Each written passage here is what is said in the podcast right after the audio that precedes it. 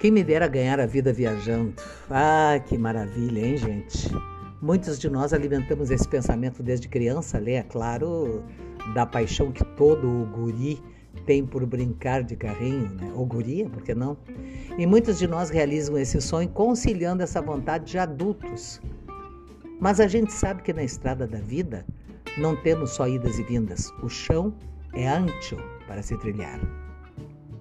A profissão de motorista de caminhão surge no século XX no Brasil, tornando esses bravos viajantes deveras importantes no conjunto da economia do país.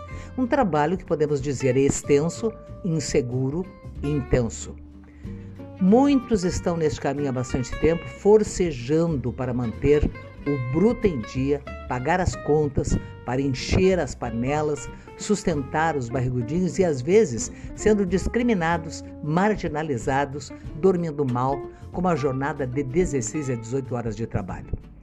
Os caminhoneiros são a mola propulsora deste país, lutam pela aposentadoria, por um reconhecimento maior da profissão, enquanto os senhores de colarinho infestam as salas das câmeras, se aposentam muito bem, ganham salários absurdos. Homens que não dão nada para este Brasil corrompido. Como disse um caminhoneiro outro dia revoltado, que país é este que quem trabalha não vale nada e o que não vale nada tem tudo? Esse é o Brasil. Fica aqui a minha admiração e respeito por esses fortes profissionais que botaram a cara para bater e foram à luta por todos nós.